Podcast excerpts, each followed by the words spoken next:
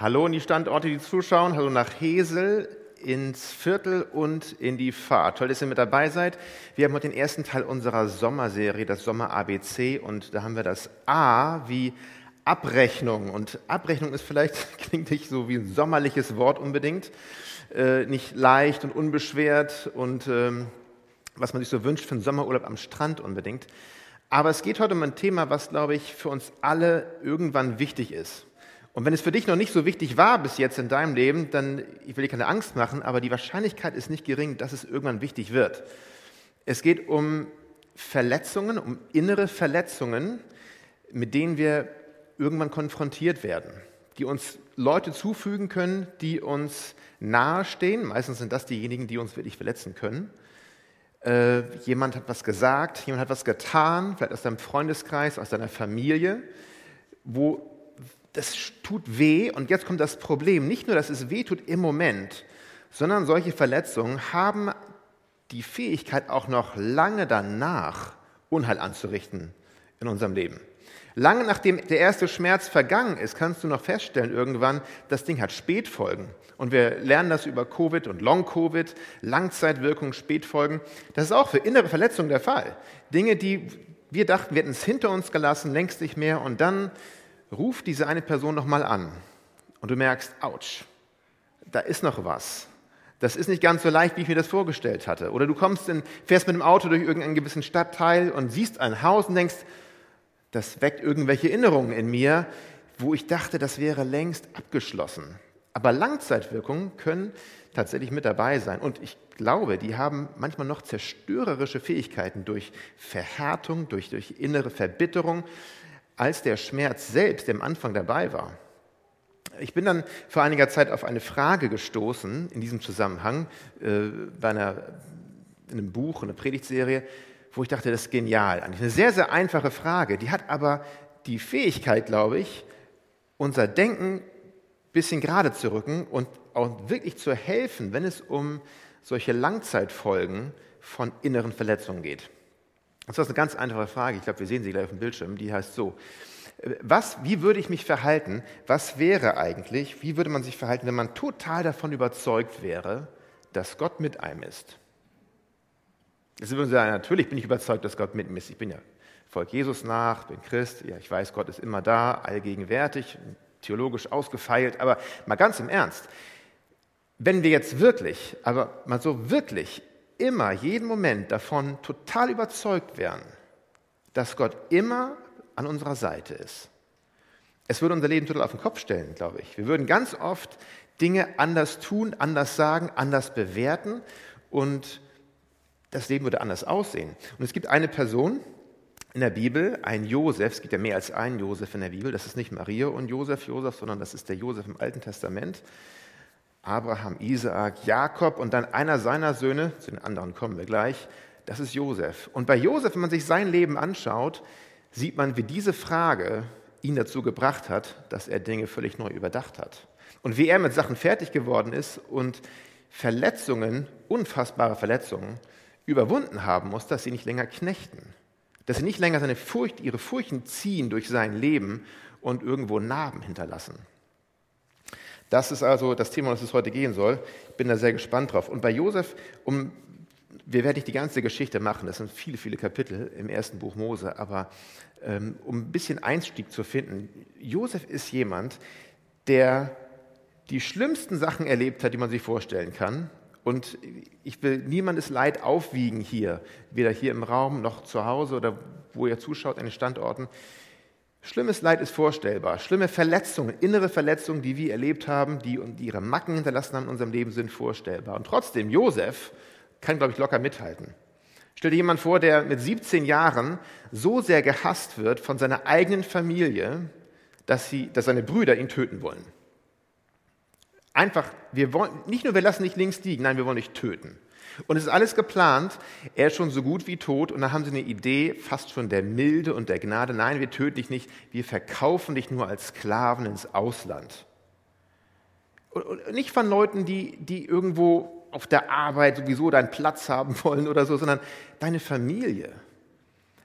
Und du kommst ins Ausland, wie gesagt, mit 17, nicht als Au pair oder als Austauschstudent, wo du vielleicht noch so Willkommenskörbchen auf dem Bett stehen hast am ersten Tag, sondern als Sklave. Du verstehst kein Wort, du bist denen ausgeliefert und du bist einfach nur, keine Ahnung, wie es mit mir weitergeht, ob ich morgen noch lebe, wer weiß es. Und über schlimme Situationen, einige Phasen werden nochmal ruhiger werden, landet er im Kerker und im Kerker ist es dunkel und finster und es ist alles andere als angenehm. Und im Kerker wird er buchstäblich einmal sogar vergessen und es ist Licht aus. Aber wie verhält man sich, wenn man von seinen Geschwistern gehasst ist und wenn man als Sklave verkauft wird und wenn man im Kerker landet, aber man ist trotzdem davon überzeugt, Gott ist bei mir. Und zwar jeden Moment. Irgendwann hat Josef das gelernt. Nun, Josef kennt Leid und kann mit uns allen locker mithalten, aber Josef kennt auch die allerhöchsten Höhen des Lebens. Und egal wie schlimm dein Leben ist, Josef war fast schlimmer. War schlimmer. Und egal wie toll dein Leben ist und wie erfolgreich dein Leben ist, Josef war erfolgreicher. Auch nach modernen heutigen Maßstäben. Egal wie viele Firmen du gegründet hast und wie groß dein Budget ist, Josef war erfolgreicher. Josef kommt über die Gelegenheit, den Traum des Pharaos zu deuten. Komischen Traum gehabt. Und Josef sagt ihm, pass auf, die, vor dir liegen sieben Jahre des, der kompletten, perfekten Hochkonjunktur. Alle haben Arbeit, viel Getreide, viel gibt es zu essen. Alles ist wunderbar und einfach. Sorg vor, denn danach kommen sieben Jahre Hungersnot, Rezession, total, alles geht den Bach runter. Nichts wird mehr wachsen, alles ist schrecklich. Und er kommt über diese Traumdeutung in eine Position vom Pharao eingesetzt, die unbeschreiblich ist. Er ist der zweite Mann im Land. Er wird der Premierminister von Ägypten. Der mächtigste Mensch wahrscheinlich der Welt zu dem Zeitpunkt sagt, nur noch ich bin höher als du. Du bist der Regent in Ägypten. Und wie gesagt, egal wie gut dein Leben und wie erfolgreich dein Leben ist, Josef war besser. Aber auch da gilt die Frage, wie wird sich jemand verhalten, der so ein Leben führt, total erfolgreich und der vollkommen davon überzeugt ist, dass Gott bei ihm ist. Das hat Auswirkungen auf alles, was er tut, auf die Dinge, wie er denkt, wie er die Sachen bewertet. Da steigen wir in die Geschichte jetzt ein. Wir sind, falls ihr mit, ihr habt eure Bibeln dabei, ähm, wenn ihr mitlesen wollt, in 1. Mose 41, ganz am Ende des Kapitels, sonst könnt ihr natürlich auf dem Bildschirm mitlesen. Da lesen wir am Ende, also in Vers 55, folgendes. Doch auch in Ägypten begannen die Menschen schließlich zu hungern. Das waren jetzt die schlimmen sieben Jahre. Da geht's los. Die Menschen begannen zu hungern.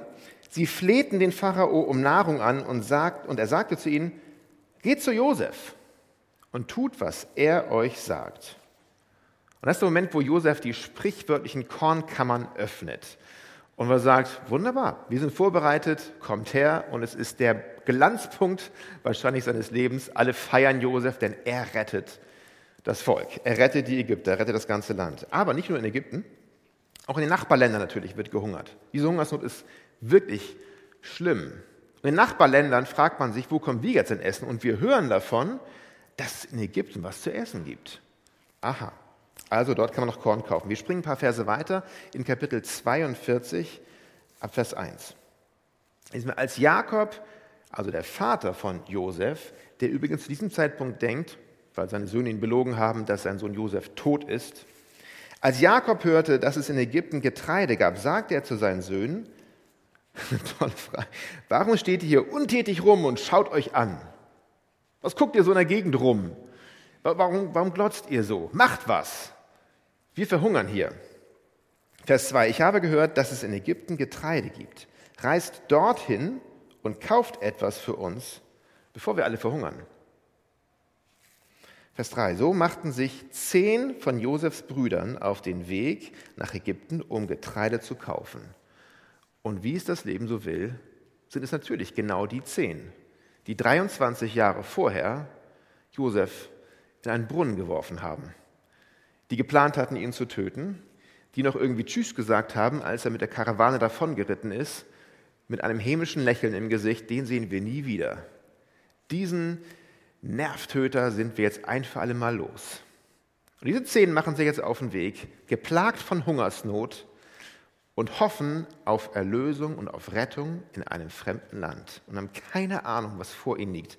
Tolles Drama, muss verfilmt werden. Wahrscheinlich schon mehrfach. Wir springen ein paar Verse runter, Vers 6. Josef herrschte über ganz Ägypten und jeder, der Getreide kaufen wollte, musste zu ihm gehen. So kamen auch seine Brüder zu ihm. Sie verneigten sich tief vor ihm. Josef erkannte sie sofort, ließ sich aber nichts anmerken. Woher kommt ihr? fragte er ungnädig, wahrscheinlich durch einen Übersetzer. Aus dem Land Kanaan, antworteten sie. Wir sind gekommen, um Getreide zu kaufen. Seine Brüder erkannten ihn nicht, aber Josef erkannte sie. Also, klasse Moment. Das ist der Moment, auf den ein Josef vielleicht jahrelang gewartet hat. Auf den du und ich vielleicht jahrelang warten würden, wenn irgendwas hinter dir liegt und von Zeit zu Zeit mal so an die Oberfläche kommt und da ist ein tiefer Schmerz irgendwo in der Vergangenheit. Und vielleicht kennst du das, dass man noch mal so manchmal nachts aufwacht und sagt, jetzt fällt mir ein, was ich hätte sagen wollen zu dieser Person damals. Jetzt, ach Mensch, wieso bin ich damals nicht drauf gekommen? Und wenn ich jetzt noch mal die Gelegenheit hätte, das zu tun, dies zu sagen, um für Gerechtigkeit zu sorgen, um, um, um irgendwie zu zeigen, wie doll das verletzt hat. Und jetzt stehen die zehn vor ihm und haben keine Ahnung. Und Josef könnte alles machen, was er wollte. Er könnte einfach nur sagen, nein. Er könnte sie einen nach dem anderen umbringen lassen oder in den Knast werfen lassen. Er ist der Regent von Ägypten. Nichts würde ihm passieren. Hast du mir überlegt, was passieren könnte, wenn es keine Konsequenzen gäbe für die, für die Wünsche, die tiefsten, manchmal etwas finsteren Wünsche, die wir so haben in unserem Herzen? Manchmal sind es nur die Konsequenzen, die uns davon abhalten, was zu tun. Josef könnte machen, was er wollte. Und keiner würde ihm was sagen. Keiner würde ihn kritisieren. Es ist alles in seiner Macht. Sie sind direkt vor ihm und er könnte machen, was er möchte. Was macht Josef nun? Josef ist ein Mann, der, wie gesagt, einige Sachen gelernt hat und der einige Sachen hinter sich hat, der diesen Moment vielleicht schon einige Mal durchgespielt hat in seinem Kopf. Und das Prinzip, was wir hier lernen, ist tatsächlich, und das wird auch für uns wichtig sein, immer wieder mal, ist ein altes Sprichwort, aber man sieht sich immer zweimal im Leben. Man sieht sich irgendwann doch nochmal. Und so wie das Leben spielt, nicht nur auf eine die Art und Weise, dass es dann nochmal gleich so passiert, wie schon mal passiert ist, aber so wie hier. Denn was ist, wenn irgendwo in deiner Vergangenheit jemand ist, der dir übel mitgespielt hat? Vielleicht war es ein Elternteil, das sich nicht so verhalten hat, wie es hätte sollen, vor Jahren und vor Jahrzehnten. Da war ein Papa, der einfach abgehauen ist und Unsinn gemacht hat und dich hat sitzen lassen. Oder da waren Geschwister. Oder da war vielleicht ein, ein Arbeitskollege, der, wie gesagt, es auf deinen Platz immer abgesehen hatte und intrigiert hat und die übel mitgespielt hat, gelogen hat über dich und du wurdest am Ende ganz übel behandelt. Alle haben ein Bild von dir gehabt, was überhaupt nicht stimmte. Und du sagtest, was mache ich, wenn ich jemals könnte? Wenn ich mich irgendwie revanchieren könnte? Wie, wie komme ich aus dieser Situation raus? Man sieht sich immer zweimal. Und was ist, wenn bei diesem zweiten Mal du am längeren Hebel sitzt? Nämlich nicht mehr so anders. Was ist, wenn dann auf einmal der Vater von damals anruft und sagt, oh, ich habe gehört, du bist ein bisschen zu Geld gekommen und mir, bei mir ist gerade eng, könntest du mir helfen? Und du denkst, hast du alles vergessen, was hinter uns liegt? Du sagst es nicht laut, aber du denkst das vielleicht. Hast du alles vergessen, was du mir angetan hast? Die Nerven, die du hast, jetzt mich zu fragen im Ernst? Oder kommt der Kollege von damals und nachdem du gefeuert worden bist, hast du eine eigene Firma gegründet und die läuft super. Und dann fliegt er raus und bewirbt sich bei dir. Und du sagst, wie? Ist das dein Ernst? Aber du sagst es nicht laut. Aber du überlegst, was mache ich jetzt? Du sitzt am längeren Hebel und du könntest jetzt tun, was du möchtest. Nein. Was machst du? Was machst du vor allen Dingen, wenn du so wie Josef weißt, Ganz egal, was passiert, Gott ist immer bei mir. Und ich lebe immer in der Gegenwart Gottes, auch jetzt. Wenn man mir übel mitgespielt hat und ich sitze jetzt am längeren Hebel, was verändert sich dadurch, dass ich fest davon überzeugt bin, dass Gott bei mir ist? Auch jetzt, in diesem Moment. Und jeder, der unsere traurige Geschichte gehört hätte, würde sagen, hey, das ist der Moment, den hat Gott für dich vorbereitet. Offensichtlich hat Gott sie, damit du jetzt Rache üben kannst. Denn nach dem, was sie dir angetan haben, Jeder wird es verstehen, wenn du jetzt mal so richtig ausholst. Jeder hat Verständnis dafür. Natürlich. Aber was tut denn jemand? Was tut denn jemand, dem nicht nur schlecht und übel mitgespielt worden ist, der nicht nur schlecht behandelt worden ist, sondern der trotzdem auch noch überzeugt ist davon, dass Gott bei ihm ist? Was tut jemand, dem schlecht mitgespielt worden ist, der überzeugt ist, dass Gott bei ihm ist und der nun am längeren Hebel sitzt? Wenn man sich zum zweiten Mal sieht im Leben oder zum wer weiß wie vierten Mal. Was macht Josef? Josef sagt sich erstmal, ich glaube euch kein Wort, ihr seid Spione, ab in den Knast mit euch, in den Kerker. Und lässt sie dort erstmal drei Tage lang sitzen und dann werden sie nochmal angehört und äh, die Brüder sagen, nein, ganz im Ernst, wir sind eine große Familie, wir kommen aus Kanaan und wir sind keine Spione, bitte glaub uns, wir kommen nur, weil wir Hunger haben und uns geht es nicht gut. Er sagt, ja, ich weiß nicht, aber äh, wir haben noch einen Bruder zu Hause, und ganz klein, ganz ehrlich, und unser Vater ist alt. Ach, ihr habt noch einen Bruder zu Hause. Ja, okay, also ich werd, ihr könnt es vielleicht beweisen, ich lasse euch frei, ihr könnt auch Korn mitnehmen, aber als Pfand bleibt einer von euch hier. Und dann möchte ich, dass ihr euren kleinen Bruder mitbringt, damit ich weiß, dass ihr wirklich keine Spione seid. Okay, na gut. Simeon, der Arme, muss da bleiben. Einer von den zehn bleibt da als Pfand, als Lösegeld. Sie ziehen los mit Korn. Und Josef sorgt dafür, dass das Geld, was sie bezahlt hatten, wieder zurück in die Säcke gelegt wird. Und sie gehen los und sie kommen an zu Hause. Wunderbar. Jakob zählt eins, zwei, drei, neun. Einer fehlt, ja, einer fehlt tatsächlich Simeon, aber ist kein Problem, Papa. Wir kriegen ihn wieder zurück. Ähm, wir müssen nur einmal Benjamin mitnehmen, damit wir zeigen können, dass wir wirklich sind, wer wir sind. Wir sind eine Familie, eine große Familie, wir sind keine Spione. Benjamin könnt ihr vergessen, bleibt nicht. Wer bleibt hier? Ich habe schon Josef verloren und jetzt Benjamin nicht auch noch. Benjamin bleibt hier. Man liest das und denkt so, was denn mit Simeon? Der arme Simeon sitzt da jetzt und, und keiner hat Mitleid mit ihm. Aber nee, ist halt so. Die Tage werden schlechter, irgendwann ist das Geld aufgebraucht. Und übrigens, das Geld hatten sie reingelegt bekommen wieder von Josef in die Getreidesäcke. Und dachten, oh Schreck, das geht, das geht nicht gut aus. Also erstens können wir jetzt nicht zeigen, Benjamin darf nicht mit, wir können nicht zeigen, dass wir wirklich sind, wer wir sind. Dann haben wir sie anscheinend auch irgendwie bestohlen, weil das Geld trotzdem noch da ist, irgendwie ist ein Fehler passiert. Es geht gerade nicht gut für uns. Und der Gedanke wächst so langsam, vielleicht zahlt sich jetzt heim, was wir damals Josef angetan haben.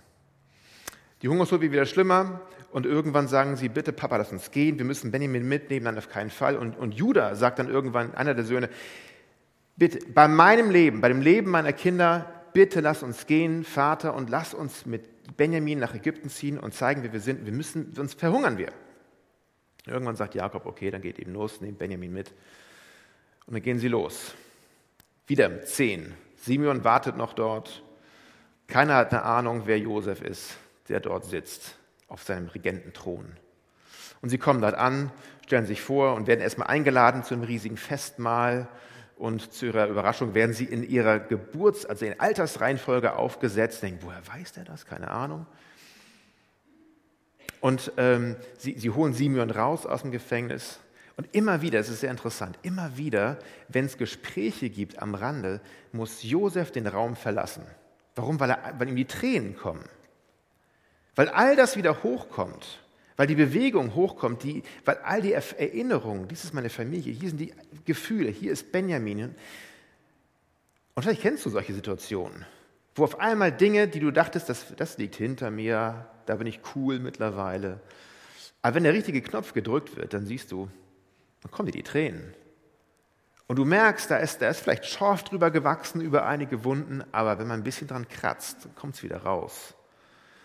Und die inneren Verletzungen haben ihre, ihre Merkmale hinterlassen. Die sind da. Und Josef kommt nicht so leicht drüber weg. Josef kommt nicht so drüber weg. Simon ist, Simeon ist, wird freigelassen. Sie bekommen wieder Getreide mit, sagt, super, geht mit nach Hause, Gottes Segen. Und Josef sagt, legt ihnen wieder das Geld rein in, die, in ihre Säcke und noch obendrauf auch noch einen silbernen Becher von mir. Und sie ziehen los, und laufen in die Falle, könnte man sagen. Kaum sind sie aus der Stadt raus, sagt Josef zu seinen Soldaten, geht hinterher, nehmt sie gefangen wegen dem Becher. Natürlich, und sie werden angehalten, halt, ihr habt was gestohlen, Diebe. Wir sind keine Diebe, auf keinen Fall. Nie was gestohlen, auf keinen Fall doch. Der silberne Becher des Ministerpräsidenten fehlt. Auf keinen Fall, wir sind keine Diebe. Wenn er irgendwo gefunden wird, dann soll der Mensch sterben, sagt sogar einer in seinem Übermut. Schreck. Natürlich, sie machen die Säcke auf, sind wieder angekommen. Und wo ist der Becher bei Benjamin? Und sie wissen, sind in dem Moment ist ihr Leben einfach nichts mehr wert. Wieder in Ägypten, schon mal gar nicht mehr bei ihrem Vater zu Hause. Was sie hoch und heilig versprochen hatten, Benjamin wird nichts passieren, wir kommen alle wieder zurück, wir holen uns unser Essen. Und sie sagen, sie fangen an, sich nochmal zu unterhalten. Jetzt, Gott zahlt uns heim. Wir haben es Josef Sulbe mitgespielt und irgendwann rächt sich das alles. Irgendwann kommt es zurück, wie ein Boomerang. Was machen wir? Gott zahlt uns heim für Josefs Tod. Dann sagt Josef, irgendwann sagt Josef zu ihnen, wisst ihr was, ihr habt mich alle betrogen und wie könntet ihr nur? Und Judah sagt, bitte nein, glaub uns, wir sind keine Spione. Keine Ahnung, wie das alles passiert ist, wir sind keine Spione. Und er bittet um das Leben. Und wenn wir nicht Benjamin nach Hause bringen, zu unserem Vater, er stirbt, ist ein alter Mann, bitte versteh uns und wir haben es böse gemacht, keine Ahnung, wie es passiert. Und es bleibt nicht mehr über, als um Gnade zu betteln um nicht zu sagen zu winseln. Und dann ist der Moment gekommen, wo Josef sagt, okay, geht nochmal raus, weint nochmal und seine ganzen ägyptischen, sein, sein Hofstaat da wahrscheinlich, was ist los, was passiert da? Und dann schickt er alle raus, geht rein zu seinen Brüdern und sagt dann, stellt euch diesen Moment vor, stellt euch diesen Moment mal vor. Wir sind in Mose, 1. Mose 45, Vers 3. Er sagt, ich bin Josef sagt er zu seinen Brüdern. Lebt mein Vater noch? Doch seine Brüder waren fassungslos und brachten kein Wort heraus. kein Wunder. Natürlich brachten sie kein Wort heraus. Wie kann das sein nach all den Jahren? Und ausgerechnet, wenn, wenn wir irgendeine Person jetzt nicht gerne dort sitzen haben würden, dann wäre es derjenige, den wir da jetzt, oh meine Güte, Josef. Kommt her zu mir, sagte er. Oh, Ruben, geh du doch mal vor, du bist der Älteste, du traust dich vielleicht. Nee, okay. Sie kamen näher. Und wieder sagte er, ich bin euer Bruder, Josef, den ihr nach Ägypten verkauft habt. Ach, der Josef. Schön dich zu sehen, Josef. Sehr unangenehm. Aber Josef sagt, keine Sorge, keine Sorge. Sie können es nicht glauben, Josef hat die Macht. Und der Moment, wo man in die Augen eines Menschen guckt, der jetzt 40 Jahre alt ist und der Regent ist. Und das letzte Mal sah er sie vielleicht an, wie gesagt, von dem Rücken eines Kamels oder aus dem Brunnen, verängstigt, als kleiner 17-Jähriger, der sie noch sagte, das, das macht ihr doch nicht wirklich, oder? Und jetzt sitzt er vor ihnen mit Zepter in der Hand. Vers 5. Aber macht euch deswegen keine Vorwürfe. Gott selbst hat mich vor euch hergeschickt, um euer Leben zu retten. Wir lesen das und denken so, nein, nein, Moment, Josef, du kriegst das irgendwie falschen Hals.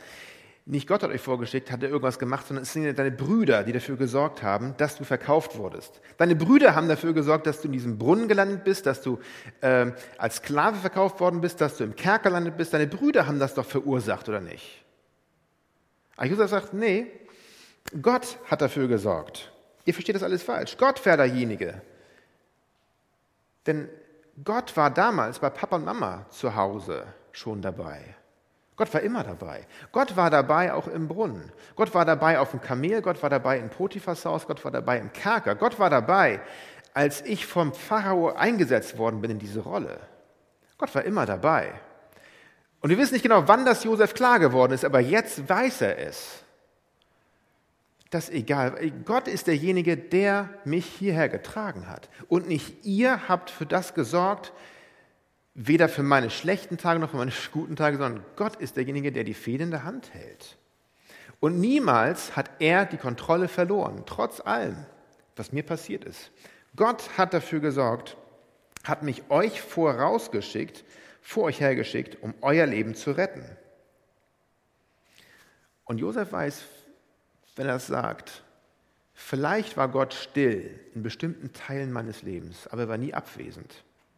Es kann gut sein, dass Gott still ist in Momenten deines Lebens, wo du dich fragst, wie kann es sein, dass er, dass sie das tun darf? Dass Gott einfach nur zuguckt? Wie kann es sein? Und wenn ich jemals, aber Josef weiß, Gott war niemals abwesend. Und er hat gelernt hier zu diesem Zeitpunkt, in seiner Stellung jetzt, wie verhält man sich denn, wenn man felsenfest davon überzeugt ist, dass Gott bei einem ist? Es ändert alles. Es liegt eine ungeheure Kraft darin, das zu erkennen, dass wir niemals von Gott verlassen sind. Egal, wie unser Leben aussieht. Ob es in den finstersten Kerker sich gerade abspielt oder auf dem höchsten Thron, ob wir von Erfolg gekrönt sind und ob es alles sonnig und rosig ist oder ob es ganz finster ist. Dass Gott immer derjenige ist, der die Fehler in der Hand hält und in dessen Hand wir immer sicher sind. Und zwar egal, was die Leute um uns herum orchestrieren, die auch gar nicht verstehen vielleicht, was Gott tut. Keiner von seinen Brüdern hatte Ahnung von einer Hungersnot. Das sind ganz andere Motive, die da eine Rolle gespielt haben. Du hast uns eben gerade genervt, jetzt handeln wir. Aber Gott sieht viel mehr. Und was ändert sich, wenn wir das in unser Denken mit einbeziehen? Dass Gott nie die Fäden verliert, dass Gott immer weiter denkt, dass Gott immer weiter weiß, dass Gott selbst, selbst das böse und sündhafte Handeln von Menschen in seiner Weisheit irgendwie einkalkulieren kann und dahin führen kann, dass seine Ziele verfolgt werden und zum Segen werden können. Auch in deinem Leben. Auch durch die finstersten Täler hindurch. Vers 9. Kehrt schnell zu meinem Vater zurück, sagt er, und sagt ihm, dies lässt dir dein Sohn Josef sagen. Gott hat mich zum Herrn über ganz Ägypten gemacht, kommt schnell herab zu mir. Also herab heißt von Kanaan nach Ägypten. Zögere nicht. Du kannst in der Provinz Goshen wohnen, damit du in meiner Nähe bist. Du und deine Kinder und Enkelkinder, deine Schaf- und Rinderherden und dein ganzer Besitz. Ich werde für euch sorgen, damit du und deine Familie nicht verarmen. Denn es liegen noch fünf Jahre des Hungers vor uns. Josef wusste das, was viele andere nicht wussten. Man denkt sich nur, was, wie kann das sein? Kann er das ernst meinen? Kann er das ernst meinen, dass er für sie sorgen will nach all dem, was, was sie ihm angetan haben? Aber genau das tut jemand, der felsenfest davon überzeugt ist, dass Gott bei ihm ist. Genau das tut jemand, der durch Täler gegangen ist, durch Brunnen und durch Kerker und dann auf dem Thron sitzt und felsenfest davon überzeugt ist, dass Gott bei ihm ist. Der schlecht behandelt worden ist, der nun am längeren Hebel sitzt und trotzdem weiß, Gott ist bei ihm. Die Familie zieht also nach Ägypten und einige Zeit vergeht. Sie sind gerettet, sie verhungern nicht. Die Jahre ziehen ins Land und irgendwann stirbt der alte Vater Jakob. Und spätestens dann ist der Moment gekommen, wo auch für die Brüder nochmal so alte Wunden und alte Gedanken aufgekratzt werden. Kann Josef wirklich uns vergeben haben? Vielleicht war es nur, weil er unseren Vater so lieb gehabt hat. Aber jetzt, wo er tot ist, was passiert jetzt? Was passiert jetzt? Und dann ist natürlich eine gute Idee, dass man den Papa dann vorschickt, selbst sogar postmortem nochmal vorschickt und Folgendes sagt. Haben sich jetzt so gedacht jedenfalls. Wir sind in Kapitel 50, Vers 15. Weil nun ihr Vater tot war, bekamen Josefs Brüder Angst. Was ist, wenn Josef uns feindlich gesinnt ist und sich jetzt für all das Böse rächt, das wir ihm angetan haben? Sagten sie. Deshalb schickten sie Josef folgende Nachricht. Bevor dein Vater starb, wies er uns an, dir zu sagen, deine Brüder haben dir übel mitgespielt. Vergib ihnen doch das große Unrecht von damals. Deshalb bitten wir dich, uns zu vergeben. Wir dienen doch demselben Gott wie unser Vater. Als Josef die Nachricht erhielt, musste er weinen. Dann kamen seine Brüder und fielen vor ihm nieder. Wir sind deine Diener, sagten sie. Aber Josef sagte zu ihnen, und jetzt kommt's, Habt keine Angst vor mir. Bin ich etwa an Gottes Stelle? Was mich betrifft, hat Gott alles Böse, das ihr geplant habt, zum Guten gewendet. Auf diese Weise wollte er das Leben vieler Menschen retten. Deswegen vergibt der, der weiß, dass Gott bei ihm ist. Dass auch der, der weiß, er ist schlecht behandelt worden, und der dann irgendwann am längeren Hebel sitzt, kann sagen, ihr habt eure Pläne gehabt, aber Gott hat seine Pläne und Gott ist immer bei mir gewesen.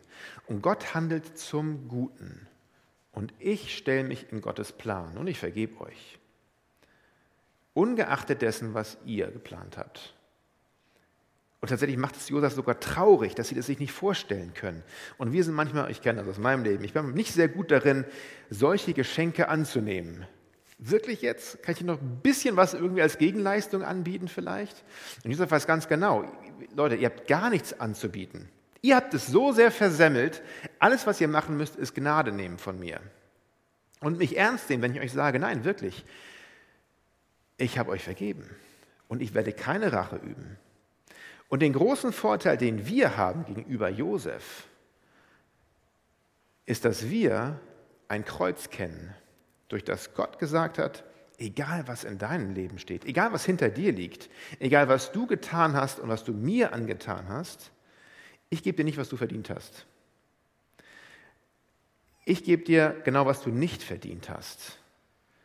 Und wenn Gott sich gefragt hätte, soll ich das heimzahlen? Soll ich das ausgleichen, was Sie angetan haben, wo Sie sich alle daneben benommen haben, untereinander, mir gegenüber? Keiner hat mich als Gott anerkannt, keiner hat mich behandelt, wie ich behandelt werden sollte, als Regent, als ultimativer Herrscher von allem. Aber ich gebe Ihnen genau, was Sie nicht verdient haben. Ich gebe Ihnen Gnade. Ja, mehr noch, ich gebe mein Leben für Sie. Und Jesus stirbt am Kreuz für uns um ein für alle Mal Beziehung herzustellen zwischen Gott und uns, um uns heil zu machen, um Dinge in der Vergangenheit zu lassen, die dorthin gehören, dass sie uns nicht weiter plagen. Und Gott zeigt uns dieses Vorgehen von nicht anrechnen, sondern einfach in der Vergangenheit lassen, vergeben, vergeben.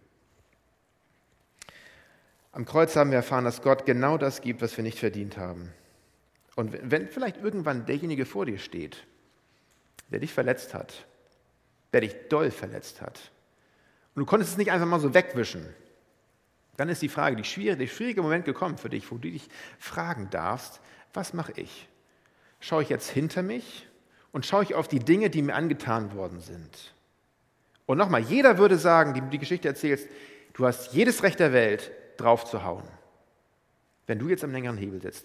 Unglaublich, was dir angetan worden ist. Du hast die Gelegenheit, nach hinten zu schauen und davon ausgehend zu handeln, oder du hast die Gelegenheit, nach oben zu schauen, auf das Kreuz zu schauen, auf das zu schauen, was Gott tut, wie er uns allen gegenüber vergibt, wie er uns allen gegenüber das schenkt, was wir nicht verdient haben. Keiner hat Gottes Annahme und Gnade verdient. Wir können alle fragen, Gott, wirst du mich töten? Und Gott sagt, nein, ich lasse meinen Sohn sterben für dich am Kreuz. Also die Frage ist die, mit der wir vielleicht uns noch ein bisschen befassen können, im einzelnen Gespräch irgendwann mal. Was tue ich, wenn ich in der Situation bin, dass mir übel mitgespielt worden ist und ich weiß, da musst du ein bisschen kratzen und der Schorf ist auf. Und irgendwann begegnet man sich zum zweiten Mal und ich sitze am längeren Hebel. Schaue ich nach hinten oder schaue ich nach oben? Verhalte ich mich, wie Gott sich mir gegenüber verhalten hat? Oder lebe ich in der Vergangenheit? Mein Gebet für uns ist, dass wir aufs Kreuz schauen und dass wir Gnade annehmen für uns und Gnade weitergeben können. Denn das macht frei. Das macht wirklich frei. Amen.